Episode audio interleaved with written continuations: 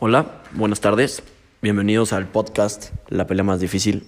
El día de hoy vamos a hablar de Edipo Rey, específicamente en si podía o no podía escapar de su destino. Para todos ustedes que se preguntan quién era Edipo Rey, Edipo Rey era el hijo de los reyes de Tebas, Layo y su esposa. En el momento en el que Layo y su esposa estaban esperando a Edipo, el rey Layo decidió acudir al oráculo para preguntarle el destino de su hijo. Al preguntarle esto al oráculo, el oráculo respondió algo que al rey Layo lo dejó en shock. Le dijo, tu futuro hijo va a matar a su padre y va a casarse con su madre. Horrorizado de esto, el rey Layo decidió ocultarle a su esposa el presagio de la pitonisa del oráculo. Al nacer su hijo, lo tomó en los brazos, lo entregó a un guerrero y le ordenó que lo llevara al bosque y lo matara. Este guerrero no pudo matar al bebé, Edipo, y decidió colgarlo de un árbol y abandonarlo. Un campesino que pasaba por ahí encontró a Edipo y decidió entregárselo al rey y a la reina. La reina decidió ponerle Edipo, que significa el de los pies hinchados. Edipo creció siendo un príncipe mimado, pero se escuchaba el rumor de que Edipo no era el hijo biológico del rey y la reina. Edipo, horrorizado al escuchar estos rumores, decidió acudir al oráculo. Y el oráculo le dijo lo mismo que le dijo a su padre. Tú matarás a tu padre y te casarás con tu madre. Edipo, horrorizado de esto, decide abandonar Corintios para nunca más volver. En su camino, Edipo entra a Boequia y en un cruce de camino se encuentra con un hombre rodeado de soldados, ambos discutiendo quién debería cruzar primero. Edipo al ser un príncipe no iba a dejar que lo pisotearan, y es por eso que decide pelear a muerte con este señor.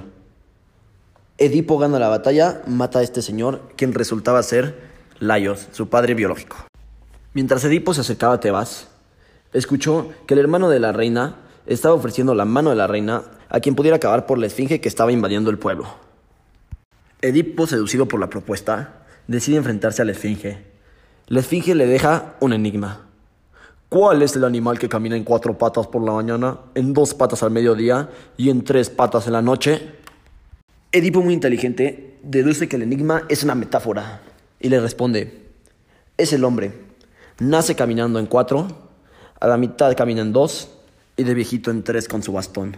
Así es como Edipo se acaba casando con Yocasta, su madre, y años después tuvieron cuatro hijos. Una plaga empieza a invadir Tebas y averiguan quién fue el asesino de su padre. La madre enterándose que se casó con Edipo, se suicida, Edipo se saca los ojos y abandona el pueblo. Ahora, ¿cuál era el destino de Edipo? Como podemos ver, en la cultura grecorromana, la mayoría de las historias están basadas en personajes, héroes, que desde el principio ya tienen un final predestinado. Esto quiere decir que no pueden elegir lo que sucederá con ellos. No es algo que ellos sepan y en su caso tratan de evitarlo, pero no se puede. En la historia de Edipo Rey, antes de nacer, el oráculo le dice a Layo, papá de Edipo, que su hijo lo iba a matar y se iba a casar con su esposa y quedarse el trono. Antes de que Edipo naciera, ya estaba su destino, como si planearan su vida.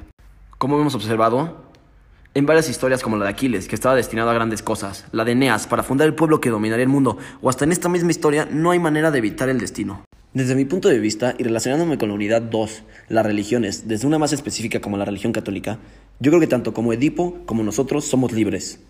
Podemos tomar decisiones e ir creando nuestro camino. No creo que Edipo estuviera destinado a nada, él tomó sus decisiones que lo llevaron a crear una historia. Si algo nos ha enseñado la historia es que cada quien es dueño de sus acciones y que las acciones tienen consecuencias. Por cada acción hay una reacción. ¿Por qué Edipo no pudo evitar su destino y el sirviente que fue ordenado a matarlo decidió no matarlo? ¿O por qué en el cruce, en vez de matar a Layo, no lo dejó pasar? Porque Edipo decidió pelear, Edipo decidió matarlo y Edipo tuvo que cumplir con las consecuencias de sus acciones. retomando el principio de la historia, ¿por qué si Edipo había escuchado los rumores de que era adoptado?